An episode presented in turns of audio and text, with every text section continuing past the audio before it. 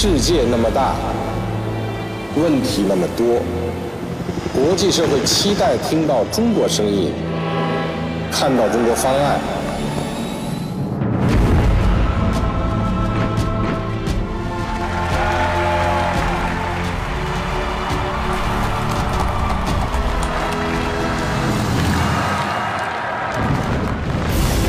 我真诚希望国际社会携起手来，秉持人类命运共同体的理念，把我们这个星球建设的更加和平、更加繁荣。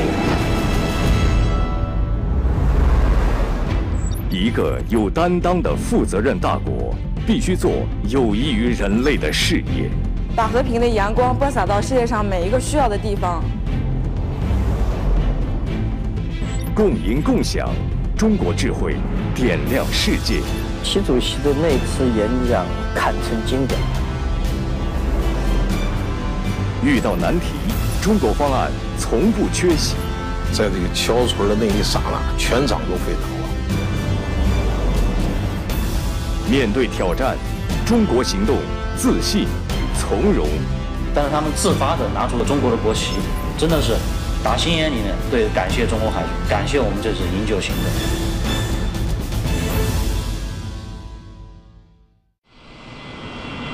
二零一七年伊始，中国外交的开篇之作从瑞士拉开帷幕。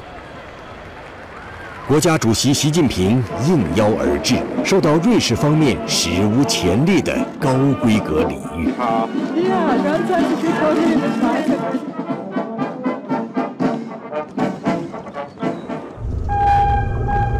瑞士人民对远道而来的中国贵客所展现的热情，为寒冬带来了融融暖意。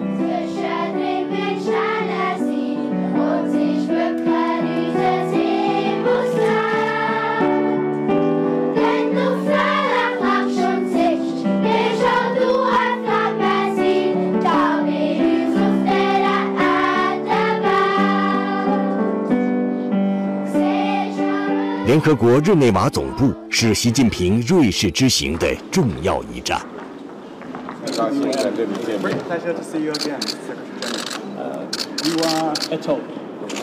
应联合国秘书长古特雷斯邀请，习近平访问联合国日内瓦总部。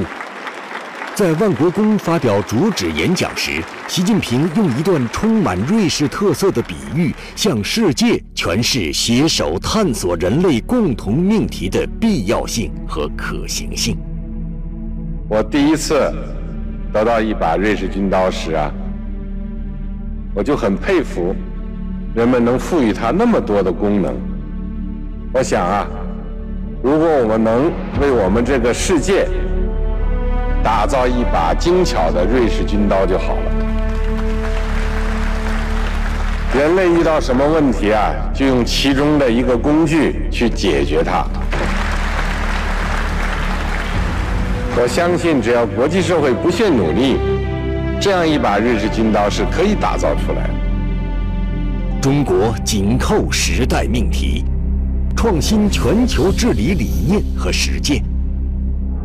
党的十八大以来，以习近平同志为核心的党中央高度重视全球治理，总书记两次主持中央政治局就此进行集体的学习，而且逐步形成了中国对改革完善全球治理体系的基本的思路，使更多的中国倡议发展为国际共识，更多的中国方案汇聚成国际行动。面对深刻变化的国际力量对比和日益突出的全球性问题，习近平创新全球治理理念和实践，提出了全球治理观、新安全观、新发展观、全球化观等一系列新理念、新主张，推动建立更加公正合理、普惠均衡的全球治理体系，得到国际社会广泛认同和普遍赞誉。将中国国际地位、国际话语权、国际影响力提升到前所未有的高度。如何推动全球治理体系向更加公正合理的方向前行？如何为促进世界和平与发展凝聚更多力量？构建人类命运共同体，实现共赢共享的中国方案，给世界带来了希望。中国古人说：“善学者尽其理，善行者究其难。”构建人类命运共同体是一个美好的目标，也是一个需要一代又一代人接力跑才能实现的目标。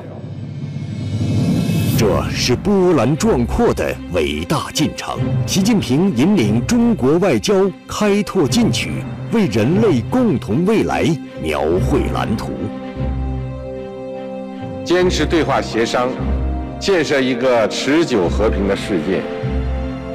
坚持共建共享，建设一个普遍安全的世界；坚持合作共赢，建设一个共同繁荣的世界；坚持交流互鉴，建设一个开放、包容的世界；坚持绿色低碳，建设一个清洁美丽的世界。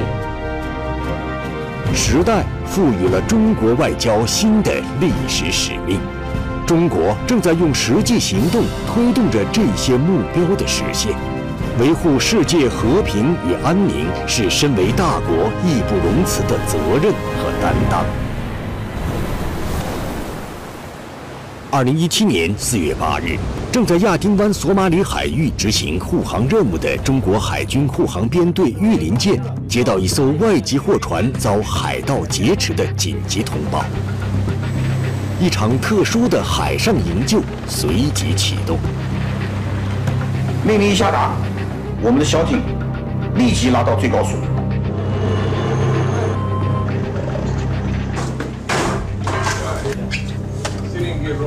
分秒必争的武力营救，前后共计七个多小时，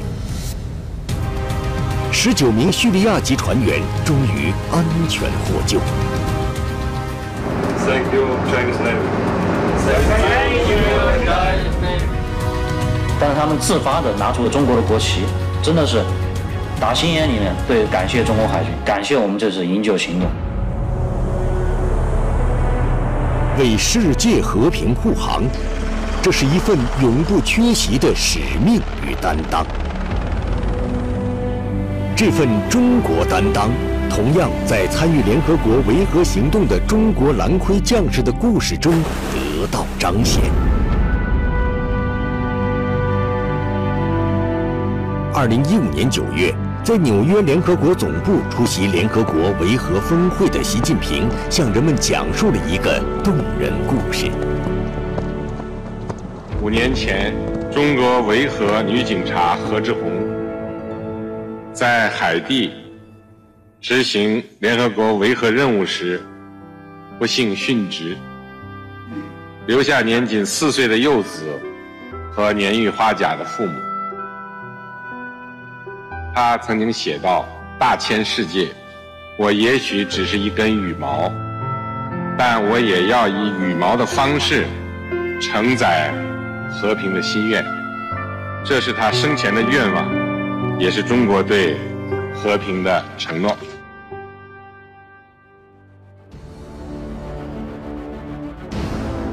中国坚定支持联合国维和事业，是安理会常任理事国中最大维和出兵国。我们也是联合国维和摊款第二大出资国。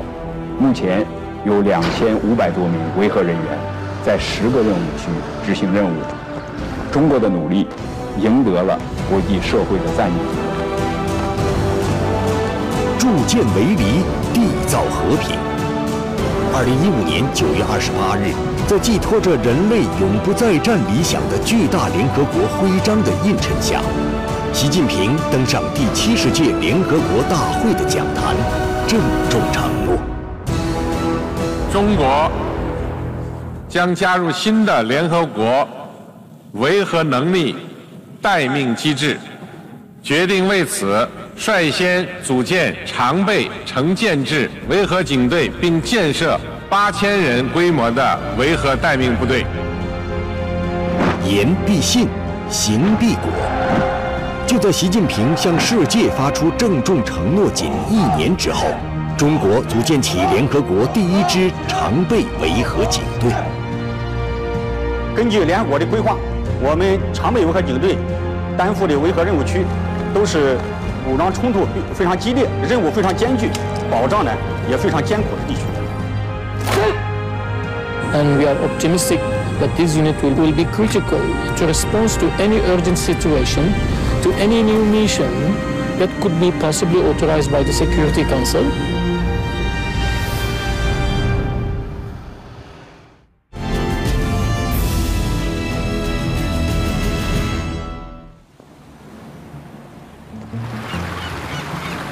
二零一五年四月，瑞士洛桑的博尔河皇宫酒店，伊朗核问题谈判在这里步入最关键却也是最艰难的时刻。这场旷日持久的国际争端能否获得圆满解决，牵动着全世界的神经。中东地区热点频发，矛盾交织。伊朗核问题更如同一根火药桶上的引线。为此，联合国安理会五个常任理事国和德国共同商讨解决伊朗核问题，形成六国磋商机制。伊核问题啊，高度敏感、复杂，特别是美伊之间啊，没有互信，他们的立场差距啊非常悬殊。的一些关键的核心点上，正是基于中国的方案，最终才得以解决的。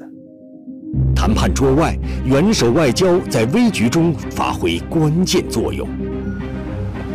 二零一四年七月，正在巴西佛塔莱萨参加金砖国家领导人第六次会晤的习近平，接到时任美国总统奥巴马打来的电话。当时再过六天时间。也就是伊核全面协议的谈判期限，继续谈还是不谈？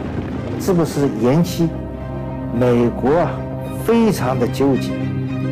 习主席在这个时候就明确跟奥巴马讲，说希望各方首先全力争取在谈判期限前达成协议，万一达不成。中方也支持各方延期继续谈。在伊核全面协议经历三十一轮谈判、两次延期之后，二零一五年七月十四日，伊朗核问题六国及欧盟与伊朗终于在维也纳达成历史性全面协议。这场持续十余年之久的国际争端获得圆满解决。为国际和地区热点问题通过外交谈判途径和平解决树立了典范。中国作为安理会常任理事国，为解决国际和地区热点问题发挥了重要作用。我们倡导共同、综合、合作、可持续的安全观，主张和平解决国际争端，通过对话协商化解分歧。维护联合国斡旋主渠道作用，是全球和平与安全的重要支柱。维护全球安全稳定，共同应对安全威胁和挑战，需要积极开展国际合作，共聚合力。诞生于黄浦江畔的上海合作组织，自2001年宣布成立后，中国一路呵护、引领发展。秉持互信、互利、平等、协商、尊重多样文明，谋求共同发展的上海精神，上合组织各成员国探索出新的集体安全合作模式，为亚欧地区的安全做出了巨大贡献。面对牵一发而动全身的全球性课题，没有任何一个国家能独善其身、单独应对。二零一四年三月，全球五十三个国家的领导人或代表以及国际组织负责人为全球核安全聚首荷兰海牙。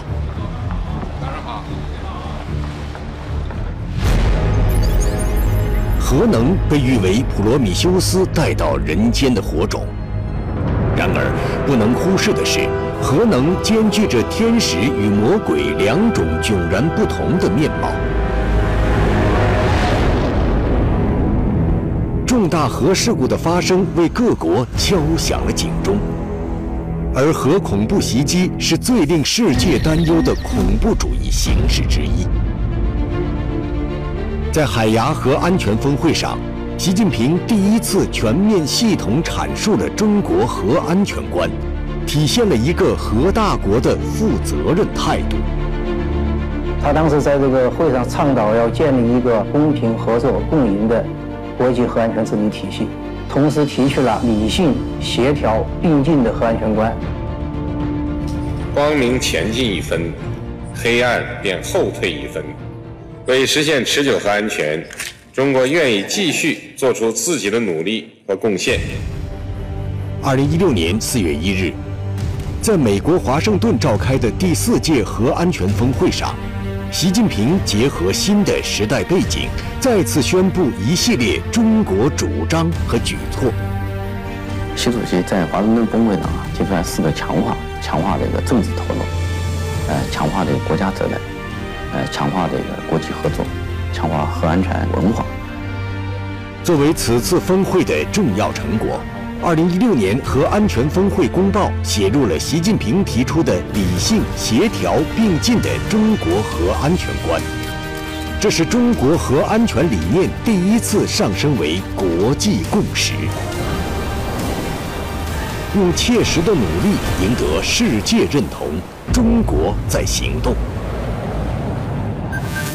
二零一四年，持续蔓延的埃博拉疫情如巨大的阴霾笼罩西非。世界卫世界卫生组织八号发布的最新的疫情数据，截止到本月五号，致死人数已经达到了三千八百七十死亡的气息四处弥漫。危难时刻，钱挣钱呢？我们习近平主席第一时间在国际上率先做出呼应。中国采取了历史重大的举措，从来没有过的紧急驰援。当有的人离开时，中国医疗队正向最危险的地方飞奔而去。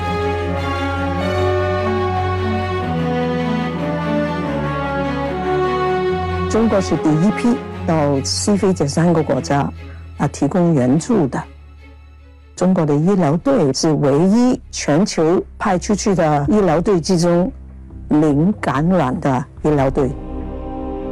在这场新中国历史上规模最大的对外医疗援助中，中国共提供总价值1.2亿美元的物资和资金援助，派遣1200多名医护人员和公共卫生专家赴疫区工作。在国际社会携手应对埃博拉的挑战中，中国用自己的行动将人类命运休戚与共的信念传向世界。为了和平，我们要牢固树立人类命运共同体意识，相互尊重，平等相处，和平发展。共同繁荣才是人间正道。一切为了和平，这是中国的心声，也是世界的心声。二零一五年九月，在世界反法西斯战争胜利七十周年与联合国成立七十周年的历史节点，在联合国这座人类大家庭的共同殿堂里。中国向世界传达求和平、谋发展、促合作、图共赢的愿望与信念。我们要继承和弘扬联合国宪章的宗旨和原则，构建以合作共赢为核心的新型国际关系，打造人类命运共同体。He made sure that China will continue to demonstrate. their leadership and strong commitment for peace and the security and the world. Yeah, he made sure that the whole the people around the world should be able to live together harmoniously. 习近平首次登上联合国讲坛，世界为之瞩目。此时正值联合国千年发展目标到期，二零三零年可持续发展议程启动，十七项可持续发展目标勾勒出未来十五年人类共同发展的愿景。中国以主动担当和切实行动诠释发展这一人类社会的主题。唯有发展，才能消除冲突的根源；唯有发展，才能保障人民的根本权利；唯有发展，才能满足人民对美好生活的热切的向往。面向未来，中国将继续秉持。义利相兼、以义为先的原则，同各国一道为实现二零一五年后发展议程作出努力。习近平在发展峰会的演讲结束后，二三十位各国元首和与会代表在走廊外等待与他握手。利己达人，兼善天下。习近平的演讲在联合国讲坛上引发强烈共鸣。他每讲一条，后面都有掌声。当时很多国家的代表，特别是发展中国家代表，听了以后呢，呃，觉得挺解渴。习主席还阐述了中国的发展观。中国将始终做全球发展的贡献者，将自身发展的经验和机遇同世界各国分享，欢迎各国搭乘中国发展顺风车。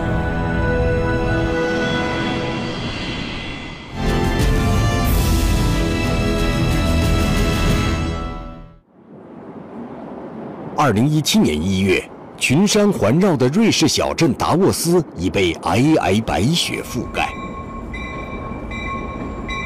七十九岁的世界经济论坛主席施瓦布冒着严寒来到车站，他即将迎接的是世界经济论坛二零一七年年会上最引人瞩目的贵宾——习近平。I'm very much looking forward to welcome here now in Davos as the 3,000 participants are.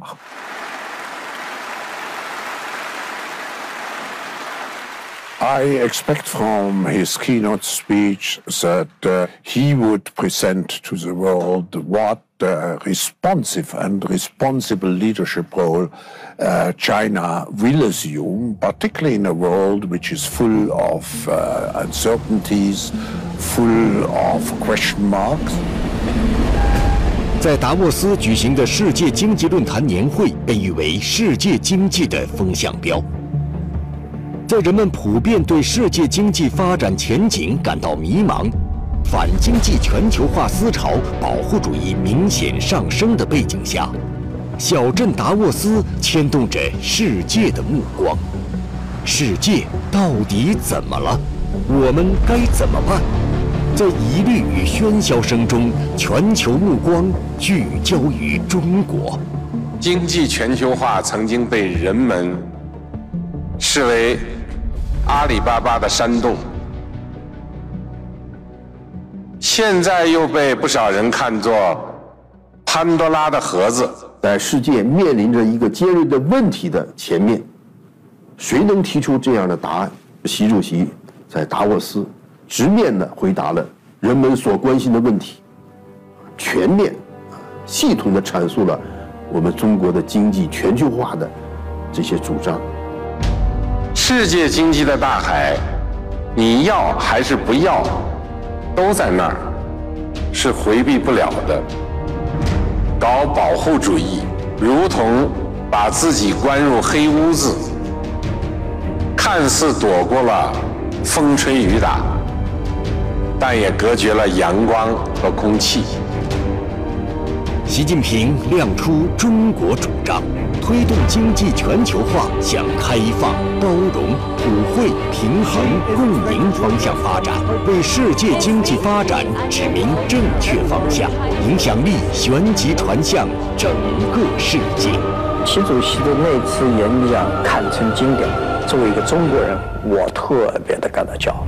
在整个世界经济低迷，并且整个世界政治格局的时候都不清晰的情况下，此时此刻中国领导人站在世界的高度，讲起了中国对世界的担当，对国家的这种责任，我觉得还是非常了不起。人类文明进步历程从来没有平坦的大道可走，人类就是在同困难斗争中前进的。再大的困难。都不可能阻挡人类前行的步伐。历史是勇敢者创造的。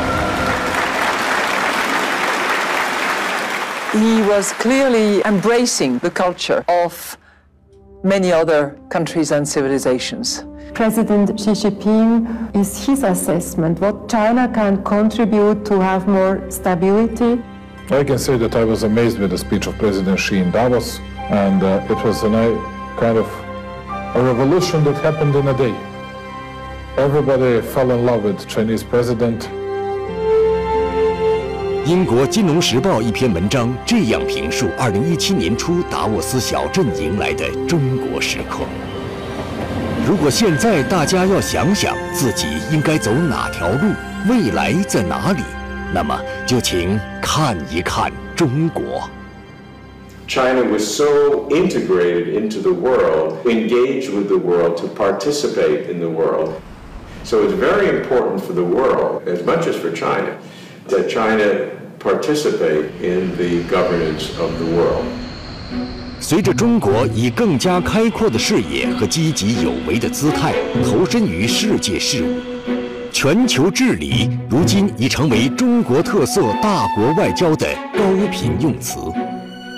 当今世界，新兴市场国家和发展中国家对全球经济增长的贡献超过百分之七十，迫切希望全球经济治理体系更完善、更符合世界生产力发展要求、更有利于世界各国共同发展。到现在为止，这个世界体系实际上还是不公平。你像那个发展中国家的经济份额，已经占了那么高的比例了。但是在世界整个体系里面的发言权觉得很低，在这样的条件下，习总书记做了重大的这个外交的调整。全球经济治理体系必须反映世界经济格局的深刻变化，增加新兴市场国家和发展中国家的代表性和发言权。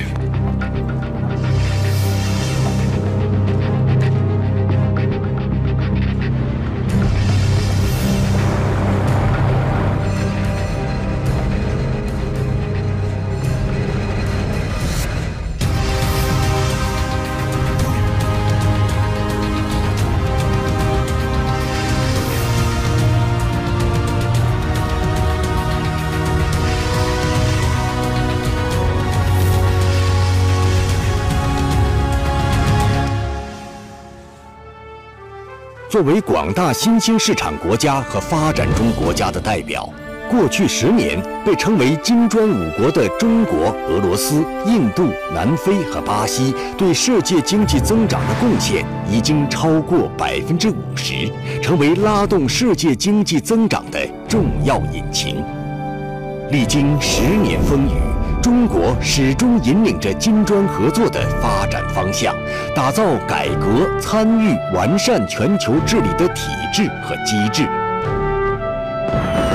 世界舞台上，聚光灯已经点亮。二零一四年，中国时隔十三年再次主办亚太经合组织领导人非正式会议。中国人在家门口见证亚太梦想的绽放。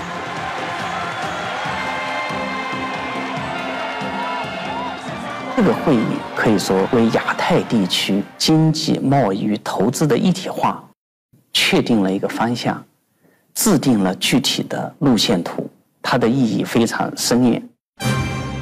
雁西湖畔，亚太经合组织成员共提出一百多项合作倡议，其中一半以上由东道主中国提出。中国的方案推动会议取得了。丰硕的成果，一是确立了共建亚太伙伴关系，二是做出了启动亚太自贸区进程的重大决定，三是绘制了亚太互联互通的长远的蓝图。Es un sueño que ha estado en el contexto de la PEC de hace muchos años. Surge como iniciativa el año 2004, en la PEC del 2004.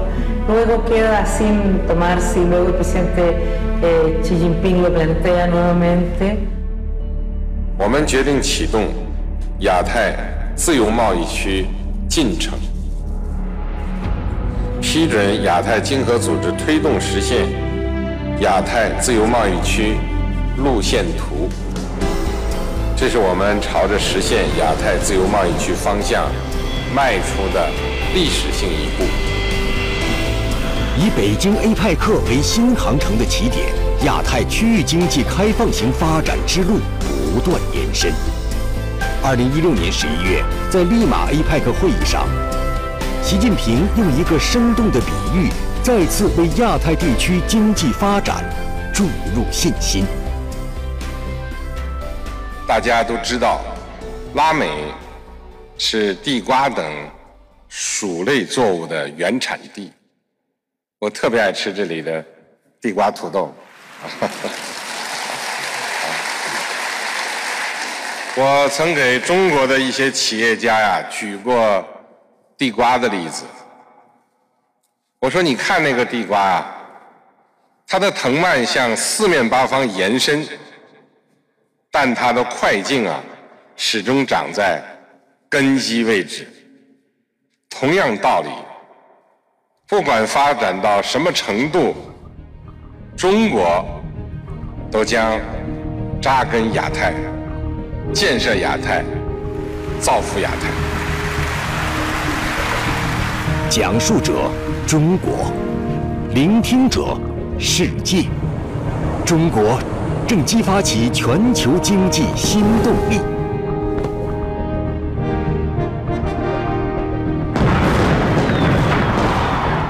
二零一六年九月，中国主场外交迎来世界瞩目的历史时刻。二十国集团领导人第十一次峰会在杭州举行。中国对外开放不是要一家唱独角戏，而是欢迎各方共同参与；不是要营造自己的后花园，而是要建设各国共享的百花园。中国希望同各方一道，推动杭州峰会开出一剂标本兼治、综合施策的药方，推动世界经济走上强劲、可持续、平衡、包容增长之路。占全球经济总量百分之八十的二十国集团成员，八个嘉宾国领导人，七个国际组织负责人。五十余场活动，形成二十八份具体成果文件。What do we do to boost up the economy, ignite the economy? What is that we can do? And I think the proposals coming from uh, China uh, through the president were very clear. 在中国的 G20 这个峰会啊，第一次通过了一个。国际贸易跨国投资的协商的机制，第一次通过了一个 G20 贸易增长战略， 第一次呢通过了一个 G20 的投资规则指导原则，也是第一次呢把发展问题作为一个呃全球经济治理的一个协调的一个内容。杭州峰会推动 G20 从危机应对向长效治理机制转型，成为 G20 发展史上一座里程碑。会议议程之外，美轮美奂的杭州之夜，各国领导人乘船泛舟西湖之上，更描绘出一幅同舟共济的动人图景。我们二十国集团领导人齐聚钱塘江畔，要做世界经济的弄潮儿，以我们的智慧引领世界发展潮流，为全球经济治理书写新的篇章。创新、活力、联动、包容，在这里，中国新发展理念的国际影响得以扩大。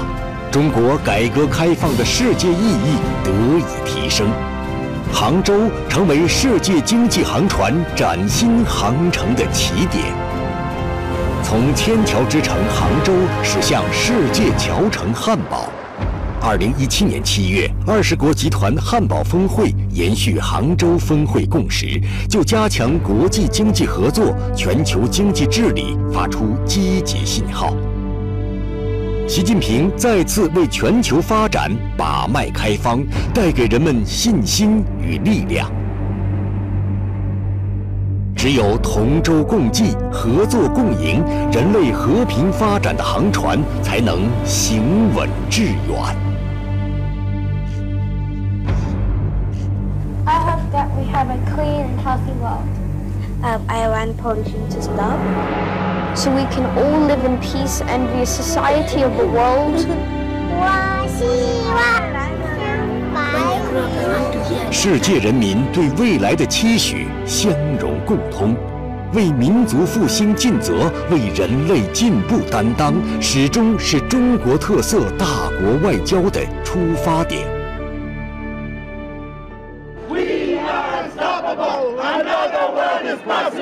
这是二零一五年十一月召开的巴黎气候大会的现场。媒体将这个大会称为“保护地球的大会”。气候变化是全球治理的一个重要的方面，也是我们构建人类命运共同体的一个重要内容。面对这个问题呢，没有任何国家可以独善其身。应对气候变化呢，需要全球合作努力，共同应对。全球气候变暖已成为威胁人类可持续发展的巨大挑战。为此，全球一百五十个国家的元首和政府首脑，以及一百九十五个国家及欧盟缔约方代表，史无前例地汇聚到一起。他们将共同为达成一项具有法律约束力的全球应对气候变化协议——巴黎协定展开努力。此时的巴黎还没有从两个星期前刚刚遭到连环恐怖袭击的阴影中走出。然而，人类为共同命运展开行动的勇气却不能退却。巴黎气候大会开幕当天，习近平抵达会场，这是中国最高领导人首次出席气候变化大会。作为全球治理的一个重要领域。应对气候变化的全球努力是一面镜子，给我们思考和探索未来全球治理模式、推动建设人类命运共同体带来宝贵启示。习主席在会上提出了这个要构建人类命运共同体，要建设一个公平合理、合作共赢的全球气候治理体系，既讲了中国的方案。也提出，我们不光是要这为了造福中华民族，而且呢，也要造福世界人民，稳居到一制高点。全球舞台上，中国的引领与担当离不开中国为应对气候变化所付出的艰辛努力。作为世界第二大经济体，雾霾、水安全、土壤污染已成为关乎民生的问题。实现经济社会和环境的可持续发展，就必须直面挑战，切实行动。二零一五年，中国呢公布了国家自主贡献的目标，为应对全球气候变化做出了最大的努力，同时呢，还积极推动自身的可持续发展。国际社会给予了高度的评价，大大提高了。中国在全球气候治理中的话语权和引导力。中国提出的建设性方案影响着巴黎气候大会的谈判走向。时间一分一秒过去，分歧逐渐减少。二零一五年十二月十二日中午，巴黎协定的最终文本终于要向全世界宣布。然而。就在这最后时刻，意外发生了。一个国家的代表要求修改协定文本。principal, c'était à la fois d'avoir un accord ambitieux et en même temps qu'il soit accepté par les 195 pays du monde. Car les règles étaient telles que si un pays, à la fin, avait levé le doigt pour dire je suis en désaccord, même si ça avait été un tout petit pays, l'accord était par terre. 面对困局，中国代表团义无反顾地承担起了斡旋工作。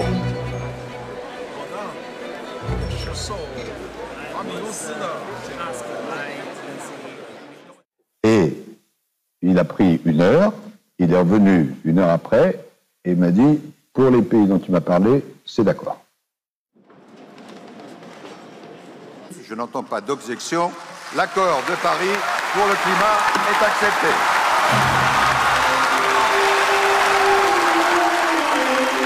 巴黎协定达成的这一刻，全球气候治理开启新的征程。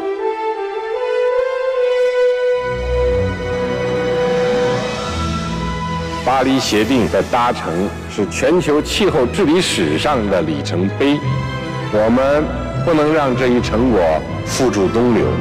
中国将继续采取行动，应对气候变化。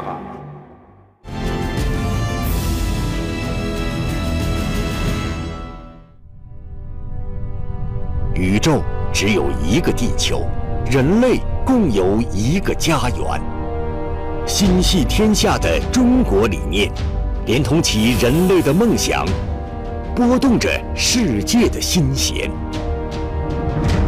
让和平的星火代代相传，让发展的动力源源不断，让文明的光芒熠熠生辉，是各国人民的期待，也是我们这一代政治家应有的担当。中国方案是构建人类命运共同体，实现共赢。共享。二零一七年一月十八日，习近平在日内瓦联合国总部再次面向全世界阐述共建人类命运共同体的蓝图。It was just amazing to listen to him. We can all subscribe to the president's vision. Given his speech um, is really important for not just for us here in Geneva, but uh, for, for the whole international system. 日内瓦，世界多边外交重要舞台，这里留存的中国记忆尤为动人。一九五四年，新中国成立不久，周恩来总理率领中国代表团前来出席日内瓦会议，这是共和国第一代领导人首次在全球多边外交舞台上亮相。六十多年之后，从国际体系的旁观者到参与者。建设者、贡献者和引领者，中国一步一个脚印走进世界舞台中心。China is uh, one of the central components of today's international community.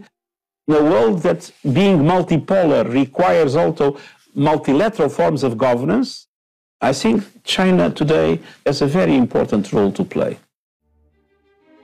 中国愿同广大成员国、国际组织和机构一道，共同推进构建人类命运共同体的伟大进程。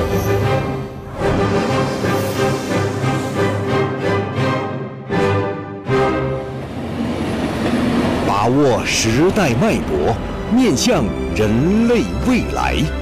中国正积极参与并引领全球治理进程，通过倡导打造人类命运共同体，指明破解和平赤字、发展赤字、治理赤字的方向和路径。世界舞台上，中国故事、中国智慧、中国方案，正焕发出巨大的吸引力、感召力和生命。